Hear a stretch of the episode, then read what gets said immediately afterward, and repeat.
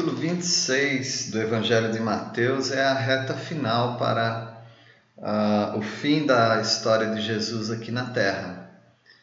Nós vemos no capítulo 26 que os inimigos do rei contra-atacam. Os inimigos do rei não ficam mais na passividade, mas eles uh, mexem a situação de tal forma para levar Jesus até a cruz. E e nesses, ah, nessas ações, nessas atitudes que nós vamos ver, ah, haverá momentos de falta de nobreza para com o rei. Primeiro, há um plano para matar o rei. Os primeiros cinco versículos. Tendo Jesus, acabar, tendo Jesus acabado todos estes ensinamentos, disse a seus discípulos: Sabeis que daqui a dois dias celebrar-se-á a Páscoa e o Filho do Homem será entregue para ser crucificado. Portanto, o Senhor Jesus já está repetindo aquilo que ele falara outras vezes, que uh, esse é o destino mesmo do Messias, uh, porque não aceitaram o reino, e ele será preso e será crucificado, mas ele ressuscitará. E os principais sacerdotes e os anciãos do povo reuniram no palácio do sumo sacerdote chamado Caifás, e deliberaram prender Jesus à traição e matá-lo. Mas diziam: não durante a festa, para que não haja tumulto entre o povo. Assim como João Batista, Jesus era muito amado do povo, e qualquer eh, rebelião ali poderia trazer para eles grande problema para com Roma, e eles poderiam perder aquele direito que eles tinham ah, diferente de todos os outros povos. Eles tinham, podiam ter sua própria religião, sua própria política dentro de um território que era comandado por Roma. Ah, aquele momento de falta de nobreza para o rei, então, é visto na, no plano de traição e morte de Jesus. Nós vemos também que há um momento de falta de nobreza para com esse rei quando alguém considera um desperdício servir a esse rei.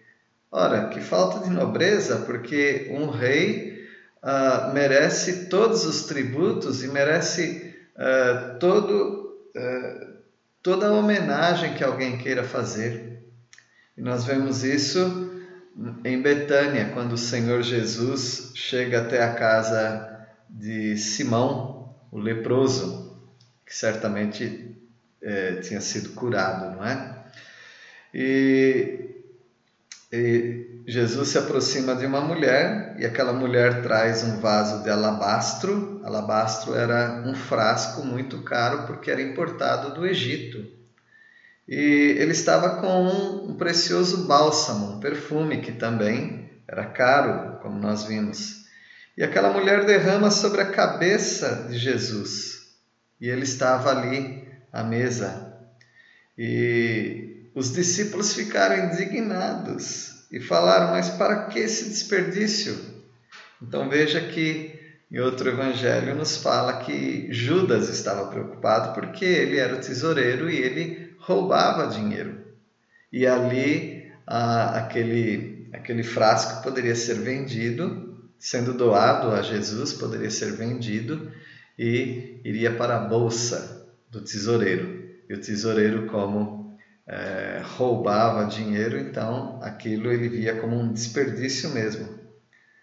E é isso que todos falam, não apenas Judas, que poderia ser vendido por muito dinheiro e dar aos pobres.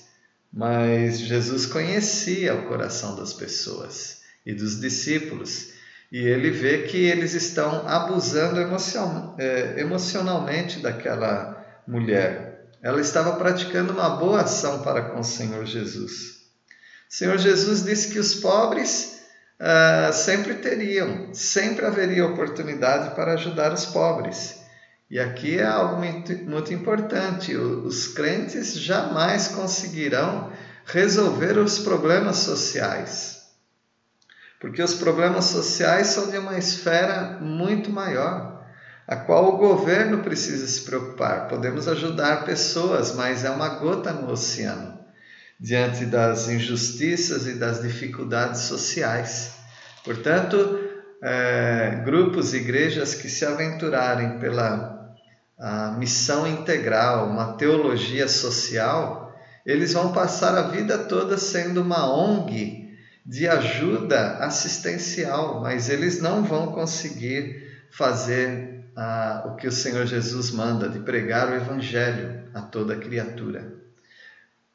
E o Senhor Jesus, ah, ele disse que aquela mulher, ao derramar aquele perfume sobre o corpo dele, ela estava antecipando o sepultamento, ou seja, uma mulher que entendera melhor do que os discípulos o plano de Jesus de servir esse mundo e como ele foi rejeitado no reino, ele vai até a cruz, ele vai morrer. E o Senhor Jesus elogia aquela mulher que o elogiou, que o homenageou, que o honrou. Na verdade, ela o adorou e ele está fazendo esse reconhecimento a ela, que onde o evangelho for pregado, será contado o que ela fez para a memória sua. Então, nós estamos lembrando aqui mais uma vez o que essa mulher fez. É uma falta de nobreza para com o rei considerar que uma homenagem, um, um gasto que na verdade é uma honra, um tributo, seria um desperdício. Ah, outra falta de nobreza para com o rei é trair o rei. E esse foi Judas. Judas estava traindo o rei. No versículo 14 a 16, nós lemos um dos doze, chamado Judas Iscariotes, indo ter com os principais sacerdotes, propôs. Então é uma iniciativa de Judas, do discípulo de Jesus que já tinha um coração tortuoso para com o rei e ele propôs: Que me quereis dar, e eu vou-lo entregarei. E pagaram-lhe trinta moedas de prata. Judas era uma pessoa muito ligada ao dinheiro, avarento. E desse modo em diante buscava ele uma boa ocasião para o entregar. Agora ele estava em dívida para com o sinédrio, para com os fariseus, porque ele tinha agora que criar uma situação para entregar Jesus. Como criar uma situação, sendo que Jesus conhece todas as coisas antes que elas aconteçam? Evidentemente, o Senhor Jesus deixou-se uh, ser traído, porque o Senhor conhecia todas as coisas. E nós vemos uh, nessa, nessa falta de nobreza para com o rei três ações muito ruins. Primeira, de plano de matar o rei. Segundo, de considerar que uma homenagem ao rei é um desperdício. E terceiro, que ah, os planos de Judas para trair o rei. O Senhor Jesus toma a última refeição, mas é uma refeição não amargurada, não é uma refeição triste, mas é uma refeição do amor. Quando ele uh, dispõe a sua vida para amar até o fim aqueles discípulos. Primeiro, uh, nessa refeição há um preparo. O preparo do lugar foi feito com muito amor.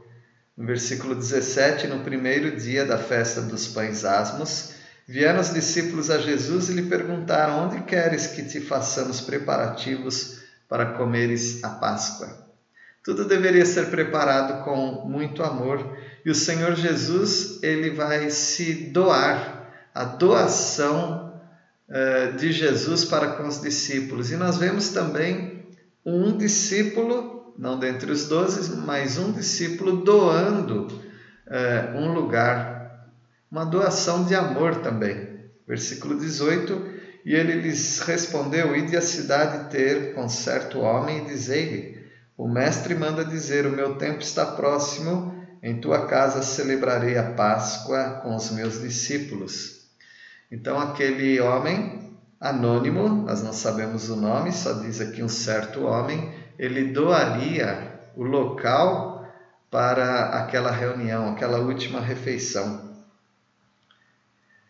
E, e nós vemos nessa última refeição o amor da companhia é tão bom comer com as pessoas que amamos e o Senhor Jesus vai tomar aquela refeição com os discípulos que ele tanto ama, incluindo Judas, o traidor, incluindo uh, Pedro, que o negaria, e incluindo todos os, os outros que fugiriam, ficariam longe dele, exceto João, discípulo amado, que estaria sempre uh, perto de Jesus, inclusive cuidaria da mãe de Jesus. Então a companhia era uma companhia de amor, versículo 19 e 20, e eles fizeram como Jesus lhes ordenara e prepararam a Páscoa. Chegada a tarde, pôs-se ele à mesa com os doze discípulos. Não faltou ninguém. Era um tempo de amor com seus discípulos.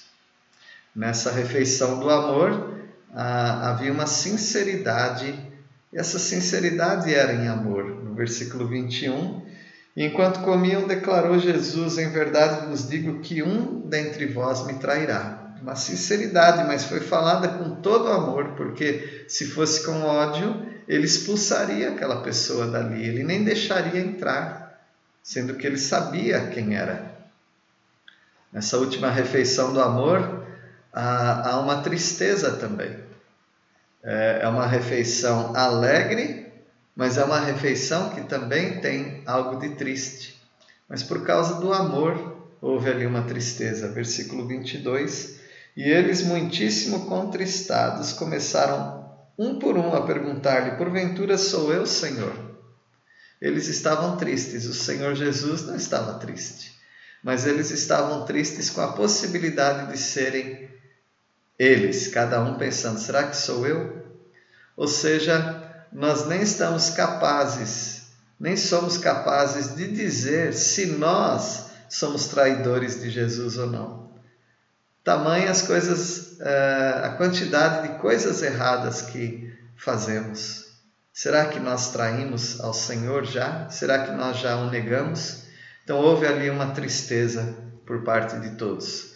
Nessa última refeição do amor, nós vemos a demonstração de amor sem vingança, a partir do versículo 23. E ele respondeu: Que mete comigo a mão no prato, esse, esse me trairá. Ou seja, ele ama, ele não tem vingança, está junto com ele à mesa. O filho do homem vai como está escrito a seu respeito, mas ai daquele por intermédio de quem o filho do homem está sendo traído. Melhor lhe fora não haver nascido. Um triste destino para aquele traidor. Era melhor que ele nem existisse. E Judas, que o traía, perguntou: Acaso sou eu, mestre? Respondeu-lhe Jesus: Tu disseste que na linguagem uh, que nós já sabemos, nos evangelhos, isso aconteceu também com Pilatos, quando o Senhor Jesus, uh, ao responder à pergunta de Pilatos, Tu és o rei, ele disse, Tu o dizes. Essa expressão significa, é isso aí, você falou certo. Então Judas pergunta: Eu sou traidor? Sim, você é o traidor. No Evangelho de João, nós vemos que o Senhor Jesus pega de um bocado molhado de pão e lança a Judas, numa demonstração de uma pessoa muito especial naquele banquete. Portanto, era um amor sem vingança. O Senhor Jesus não estava com espírito de vingança contra o traidor. Nessa última refeição do amor, há uma entrega em amor versículo 26 a 30, lemos: Enquanto comiam, tomou Jesus um pão e, abençoando, partiu e deu aos discípulos, dizendo: Tomai e comei, isto é meu corpo. Então era uma simbologia. Ah, houve uma, uma briga intensa teológica, porque o catolicismo ensinava a transubstanciação, quando aqueles elementos de fato são o corpo e o sangue de Cristo. Ah, tanto é que, ao tomar da hóstia, o fiel não deve morder, porque teria o risco de sair sangue, porque é o corpo de Cristo. Depois que Lutero se converte e passa para o meio dos, dos cristãos não católicos, uh, ele, ele traz consigo um pouco dessa ideia, mas um pouco também é, modificada. Ele começou a ensinar a consubstanciação, que não era o corpo de Cristo, literalmente, nem o sangue de Cristo, literalmente, porém, quando estava entrando pela garganta, aí se transformava, estava comendo do corpo e do sangue de Cristo Jesus. Nós não pensamos nisso e também não pensamos que ali há é, um, um, ato em que transmite bênção. Por isso algumas pessoas se preocupam no dia da ceia, se da Santa Ceia, se elas não podem tomar, porque elas deveriam tomar para serem abençoadas. Isso é um grupo também pensa assim. Mas outros, como esse que está ensinando, crê que é um simbolismo. Eu não diria apenas um simbolismo, porque o simbolismo é de grande importância, mas é um simbolismo, é um memorial. Quando nós lembramos da morte de Cristo Jesus e usamos desses elementos para ilustrar, para lembrar, é um memorial. Não é um transmissor direto de bênção, os elementos, nem eles se transformam quando engolimos no corpo e sangue de Cristo, e nem é de fato o sangue e o corpo de Cristo ali sobre a mesa. Não é transubstanciação, não é consubstanciação e não é um transmissor direto das bênçãos através dos elementos, mas é um memorial. A seguir tomou um cálice, tendo dado graças, o deu aos discípulos, dizendo: Bebei dele todos, porque isto é meu sangue, o sangue da nova aliança derramado em favor de muitos para a remissão de pecados. E digo-vos que desta hora em diante não beberei deste fruto da videira até aquele dia em que o hei de beber novo convosco no reino do meu Pai. O Senhor Jesus está prometendo então que a Páscoa voltará a ser celebrada. Isso no reino, no reino dos céus aqui na terra no reino messiânico, no milênio, e tendo cantado o hino, saíram para o Monte das Oliveiras. O Senhor Jesus pega daqueles elementos próprios da Páscoa e institui a ceia do Senhor. E esta ceia passa a ser um memorial. Portanto, ah, nós, os cristãos, nós não comemoramos a Páscoa, nós não tomamos a Páscoa, mas tomamos a ceia do Senhor. A Páscoa voltará a ser tomada no reino de Cristo aqui na terra. A Páscoa é uma festa judaica, um, uma lembrança da, da fuga do Egito. Jesus é o Cordeiro Pascal. Ele morreu. Ele foi o Cordeiro perfeito. Ele foi a Páscoa. Agora nós é, lembramos daquele que morreu e nós tomamos a ceia como um memorial. É uma entrega em amor. Ele está entregando a sua vida e ilustrando, simbolizando através desses elementos. Nós temos agora, ainda no capítulo 26, o pastor ferido. Jesus é o supremo pastor e ele vai ser ferido. E aqui nós temos uma visualização do pastor ferido. Um pastor ferido que será negado. Então, esse já é um ferimento não físico, mas um ferimento, uma ferida emocional muito grande de ser negado por alguém que teria falado para ele, alguém que realmente falou para ele que ele é o Deus, o Filho de Deus vivo. E esse foi Pedro. Então Jesus lhes disse: Esta noite todos vós vos escandalizareis comigo, porque está escrito: Ferirei o pastor e as ovelhas do rebanho ficarão dispersas o pastor vai ser ferido e vai ser abandonado. E ele vai ser negado também. Mas ele diz que depois da minha ressurreição irei para diante de vós para Galiléia. Ele já dá todo o roteiro. Mas Pedro fala que todos podem ser um tropeço, um escândalo. Mas nunca eh, Jesus será um tropeço, um escândalo para ele. E Jesus falou: Em verdade te digo que nesta mesma noite, antes que o galo cante, tu me negarás três vezes. Pedro falou ainda que me seja necessário morrer contigo de modo algum, ou de nenhum modo te negarei. E todos os discípulos disseram o mesmo. Mas nós sabemos que todos o abandonaram, ah, exceto João.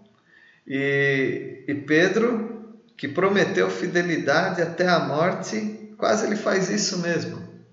Quando mais tarde ele corta a, a orelha do, do servo do sumo sacerdote.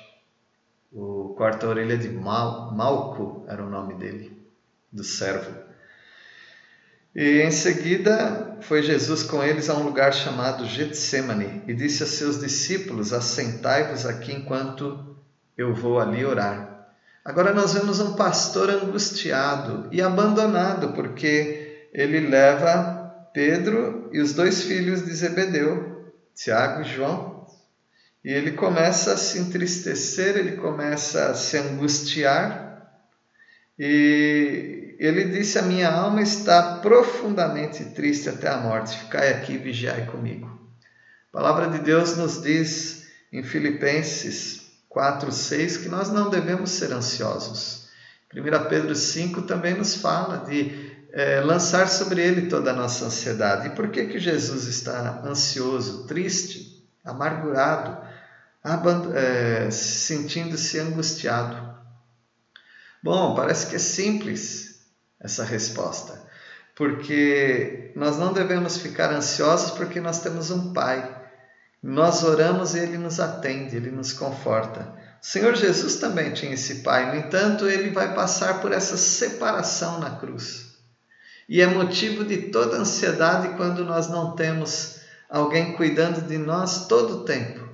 Nós sabemos que, de uma maneira, o Pai cuidou de Jesus, mas essa separação foi necessária devido aos pecados que Jesus estava carregando não dele próprio, mas os nossos pecados.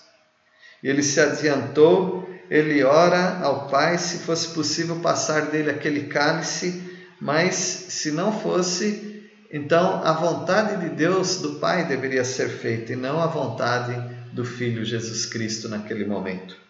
Senhor Jesus não teme a morte, porque Ele é o dono da vida. Ninguém tira a vida dele, Ele voluntariamente a entrega. Mas por que então a preocupação? É por causa dessa angústia de carregar os pecados e estar separado do Pai naquele momento, naquelas três horas ou mais na cruz. Mas quando ele volta até os discípulos, os discípulos estão dormindo. E ele os repreende: vocês não conseguiram ficar nem uma hora acordados orando. Às vezes nós temos filhos doentes e nós não conseguimos dormir, ficamos, ficamos ao pé da cama orando pelo filho. Quando nós temos alguma angústia que nos perturba, perdemos o sono. Isso quer dizer que aquilo não estava perturbando os discípulos, porque eles não perderam o sono, eles continuaram a dormir. E por isso o Senhor Jesus repreende. Mas se nós estivéssemos lá, talvez seríamos repreendidos também, porque uh, muitas vezes o sono vence. Uh, e o Senhor Jesus disse que era para orar, para não cair em tentação. Era um momento de muito engano de Satanás sobre a mente daqueles discípulos. O espírito, na verdade, está pronto, mas a carne é fraca. Se eles fortalecerem o espírito, eles vão estar prontos para tudo que vão passar. Mas se eles se deixarem entregar pelos desejos da carne, eles vão é, dormir, eles vão ficar despreocupados com a situação, mas uma despreocupação é, maligna, porque Satanás quer que eles fiquem indiferentes sobre tudo o que Jesus está passando. E o Senhor Jesus vai de novo e ora mesma, da mesma maneira, e ele volta e de novo eles estão dormindo. E, e o Senhor Jesus vai novamente para orar e pela terceira vez ele repete as palavras. E, e, ele está pronto para fazer a vontade de Deus. O apóstolo Paulo também ele ora por três vezes para que Deus tire o espinho na carne, seja esse espinho que o que for, né? O que tenha sido, mas ah, o apóstolo Paulo chega à conclusão que a graça de Deus bastava para o sofrimento que ele passava. E ele volta, Jesus volta aos discípulos e ainda eles estavam dormindo. E o Senhor Jesus disse que é chegada a hora. Esse termo chegada a hora quer dizer a hora da glorificação. A glorificação de Jesus é na cruz. Ou seja, quando ele entrega a vida dele a todos, ele é levantado e atrai todos para ele. Todo mundo é atraído para Jesus de uma forma ou de outra, aceitando ou rejeitando. O Filho do Homem está sendo entregue nas mãos dos pecadores. Levantai-vos, vamos, eis que o traidor se aproxima. Era noite. Chegada a noite, o pastor eh, já disse que seria negado, o negariam, no caso Pedro. Ele, angustiado, foi abandonado ali, sendo que não houve um suporte de oração, e esse pastor ferido seria agora traído e preso. A partir do versículo 47, nós vemos que Judas chega naquele momento e a multidão veio com ele, com espadas, porretes, como se fosse um perigoso uh, um criminoso muito perigoso.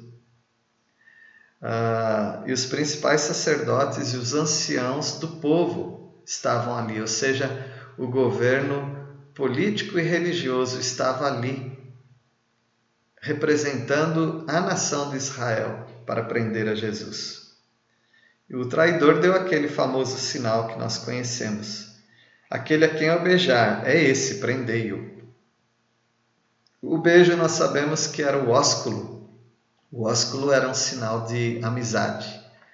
E Judas estava traindo Jesus com sinal de amizade. Quando ele disse salve, mestre, o beijou. E Jesus disse amigo. Veja que ele fala amigo. Não há aquele espírito vingativo no coração de Jesus. Ele amou Judas até o fim. Deu todas as oportunidades para ele retroceder, mas ele não fez isso. E, e, e as pessoas vieram e prenderam a Jesus. E, e eis que um dos que estavam com Jesus, estendendo a mão, sacou da espada e golpeando o servo do sumo sacerdote, cortou-lhe a orelha. Sabemos por outro evangelho que esse foi Pedro, que disse que, se preciso fosse, ele morreria para proteger o Mestre. Então Jesus lhe disse: Embainha a tua espada, pois todos os que lançam mão da espada, a espada perecerão. No outro evangelho também nós vemos que ah, quando o Senhor Jesus falou para embanhar, para ah, empunhar a espada, ah, eles tinham ali duas, ele falou basta. Mas o basta não é duas espadas, tá bom? É basta dessa conversa. Vocês não entenderam que a luta é uma luta espiritual, não é uma luta que é travada com espada literal, material, física. O Senhor Jesus disse que aqueles que lançam mão da espada, a espada perecerão. Não é o momento de luta armada. E o Senhor Jesus disse: Vocês não sabem que eu posso rogar ao Pai? E mais de doze legiões de anjos viriam aqui, ou seja, milhares de anjos viriam para me proteger. Mas o Senhor Jesus estava ali para cumprir toda a Escritura. E o Senhor Jesus, ele fala também para aqueles que não são seus discípulos, exceto Judas que estava ali, que era um discípulo, mas era traidor. Ele, ele disse: Mas vocês estão vindo aqui para me prender, como se eu fosse um criminoso, um salteador? Todos os dias eu estava ali no templo, eu me assentava com vocês, eu ensinava por que, que vocês não me prenderam ali? Mas tudo aquilo se cumpriu, uh, em tudo aquilo se cumpriu as Escrituras, as Escrituras dos profetas. Então os discípulos todos, deixando, fugiram. Talvez uh, até o próprio João, discípulo amado, fugiu. Mais tarde ele vai se aproximando dos eventos da cruz mas o pastor foi traído, foi preso. E agora o pastor vai ser acusado falsamente, vai ser espancado. Tamanho sofrimento, uh, tamanha ferida daquele pastor. Não feridas físicas, as quais ele teve, suportou também, mas uma ferida emocional de ser abandonado pelos seus discípulos. E a palavra de Deus nos diz, a partir do versículo 57, que os que prenderam Jesus o levaram à casa de Caifás, o sumo sacerdote, onde se haviam reunido os escribas e anciãos. Ou seja, estava tudo preparado. E sabemos que era proibido o julgamento à noite, mas assim mesmo eles fizeram. Então já houve ali uma, uma quebra do que ah, eles próprios propunham quanto à justiça. Pedro seguia de longe, ele estava ali no pátio do sumo sacerdote. Ele entrou, se assentou junto com os serventes é, para ver como que tudo aquilo ia acabar. Os principais sacerdotes, todo o sinédrio, eles estavam procurando pessoas que queriam ser pagas ou pessoas que dessem um, um falso testemunho contra Jesus para, em alguma palavra, pegar, pegarem Jesus e o crucificarem. Mas eles não acharam pessoas que pudessem testemunhar. Então foram apresentadas testemunhas falsas. É, e essas testemunhas, elas falaram o seguinte: Ele disse uma vez, ou talvez mais de uma vez, Posso destruir o santuário de Deus e reedificá-lo em três dias. De fato, nós temos esse registro bíblico nos evangelhos. Uh, mas será que ele falou de destruir o templo de Salomão e reconstruir em três dias? Quem é ele? O super pedreiro? Ele não estava falando do templo de Salomão. Uh, ele estava falando do seu próprio corpo.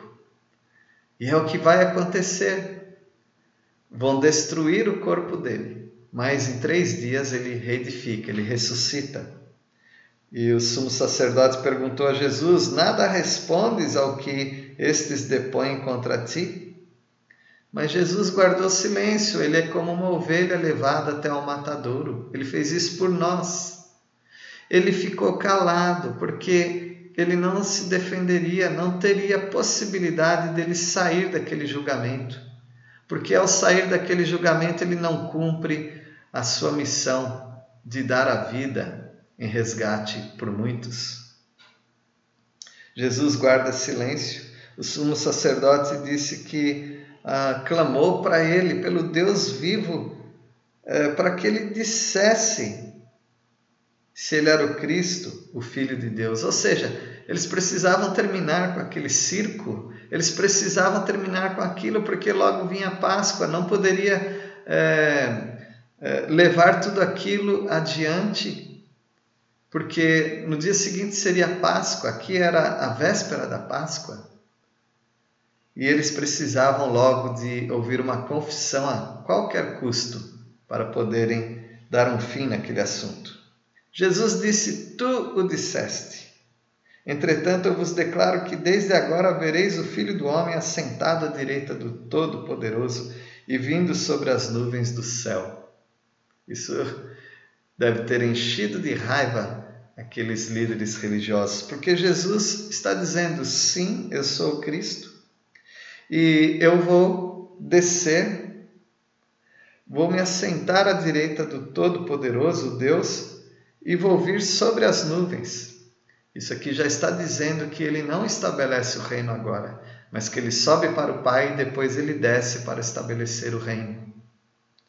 O sumo sacerdote rasga as vestes, dizendo blasfemou. E quando eles rasgavam as vestes, era um sinal de lamento, de arrependimento ou um sinal de indignação, que é o que acontece aqui, por causa da blasfêmia de Jesus de ter declarado a si próprio Cristo, ou seja, o próprio Deus, o Salvador. Então, eles liquidaram o assunto, já não precisavam mais de testemunhas, porque o que ele teria, o que ele falou teria sido uma blasfêmia. Se ele fosse um homem comum, sim, seria uma blasfêmia, mas ele é o próprio Deus, o qual está sendo rejeitado pela nação toda, representada pelo Sinédrio. E aí falaram, ele é réu de morte. Então, uns cuspiram-lhe no rosto e lhe davam murros, e outros esbofeteavam, dizendo: Profetiza-nos, ó Cristo, quem é que te bateu? E aqui começa uh, um grande sofrimento físico de Jesus. O pastor é acusado falsamente e é espancado. E agora é um pastor esquecido por aquele que prometeu jamais abandoná-lo. Pedro. Pedro o negou.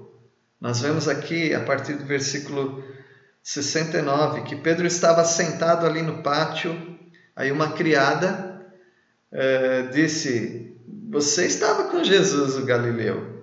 Mas ele nega, ele fala: Não estou sabendo o que você está falando, não, não sei o que dizes.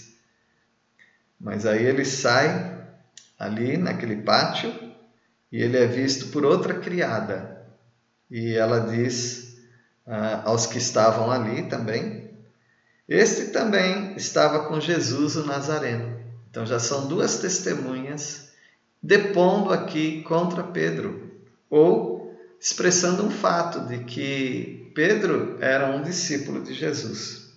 Mas no versículo 72 ele nega outra vez, a segunda vez, e ele jura. Ele diz: Não conheço tal homem. Eu juro, eu não conheço esse homem. Ah, Pedro, discípulo que uh, falou que Jesus é o Filho de Deus vivo, Filho do Deus vivo. É o Pedro quem uh, falou que daria a vida dele para proteger a Jesus. Ah, mas logo depois aproximaram-se os que ali estavam e disseram a Pedro: Verdadeiramente, és também um deles, porque o teu modo de falar o denuncia ou seja, o sotaque de Pedro lá da Galileia dizia que ele era um seguidor de Jesus, porque o sotaque do sul ah, de Jerusalém era diferente. Então atribuíram pelo sotaque de que ele era daquelas bandas e logo, se ele era dali, ele era um seguidor de Jesus. Mas aí Pedro fica muito bravo, ele começa a xingar, praguejar, jurar. E ele diz: Eu não conheço esse homem. E aí o galo canta. Algumas pessoas têm falado que o galo era a troca da guarda, ah, quando eles tocavam aquelas cornetas, mostrando que ah, ah, os soldados vão ser trocados, a troca da guarda ali de madrugada. Ah, não precisamos pensar nisso. O Senhor Jesus ele falou do galo cantando, parece-nos que é mais provável que, que fosse mesmo o cantar do galo ali na madrugada. É interessante porque talvez muitos de vocês já viram o galo dos ventos. É um galo ali esculpido num metal, forjado no metal, e ali tem a rosa dos ventos, ou seja, os pontos cardeais norte, sul, leste e oeste. E ah, aquele galo também ele, ele aponta para aqueles lados e é, é usado também em cima das igrejas do leste europeu. Não sei se ainda eles usam, mas era uma tradição de usar uh, isto. Me lembro, eu estava assistindo uma pregação na escola onde eu trabalho, com, onde convidamos o Dr. Russell Shedd, já está com o Senhor, e ele falou disso, que ele notou, ele viu e ele perguntou também sobre aquele galo dos ventos que havia nas igrejas. E eles falaram que aquilo era muito importante, porque aquilo era um lembrete de que Pedro traiu a Jesus. E cada igreja tendo aquele galo dos ventos ali em cima, em vez de uma cruz, em vez de um campanário de dessas outras coisas, aquele galo era muito representativo, porque além de lembrar o que Pedro fez, era um aviso para todos os crentes que entrassem ali e que saíssem também. Eu preciso tomar cuidado para não fazer igual Pedro e negar ao meu Senhor, ao meu Jesus. Que essa seja uma mensagem bem forte também para nós. E Pedro, ah, ele lembrou da palavra que Jesus dissera: Antes que o galo cante, tu me negarás três vezes. E saindo dali chorou amargamente. Em outro evangelho nos fala que depois que ele nega Jesus, Jesus está passando por ali, sendo levado, escoltado, e Jesus olha para ele. Aquele olhar de ternura faz com que Pedro sinta o que ele fez. Eu neguei ao meu mestre, eu neguei ao meu Senhor. E ele chorou amargamente. Há uma diferença entre Pedro e Judas. Porque Pedro ele, ele se arrepende e ele chora amargamente, ao passo que Judas ele teve remorso. O remorso, ah, o, o arrependimento é uma estrada transitável, mas o remorso é uma, é uma rua sem saída, é um beco sem saída.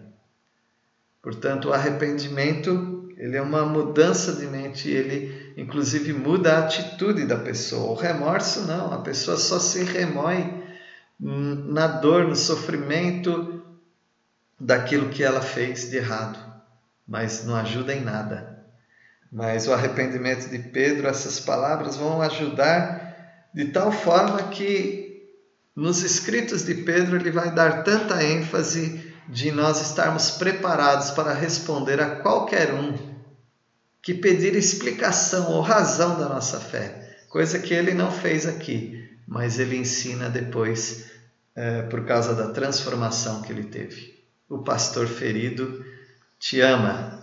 O pastor ferido fez tudo isso por você e por mim.